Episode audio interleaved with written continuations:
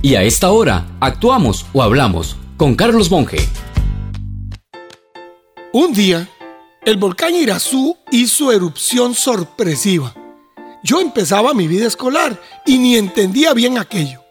Pero no dejó de hacer erupción y pasaron los meses y los meses.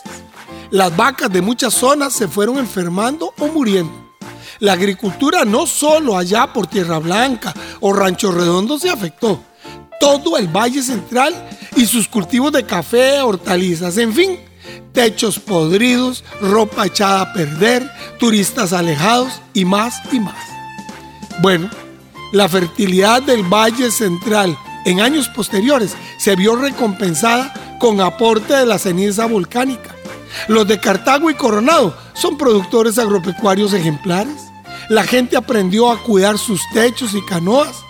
La alegría el día que acabó la erupción, le dio nuevos bríos al país y muchos como yo, que vivimos pobremente ante la calamidad, tomamos una actitud mental más fuerte ante las adversidades y un sentido de aprovechamiento de lo que se tiene.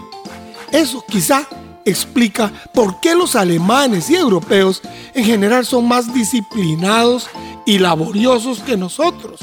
Es que enfrentaron dos guerras mundiales entonces, unámonos, aprendamos y saldremos siendo mejores ciudadanos y mejores seres humanos. Para una consulta gratis, envíenos un WhatsApp 7114-0157. Carlos Monge te presentó Actuamos o Hablamos.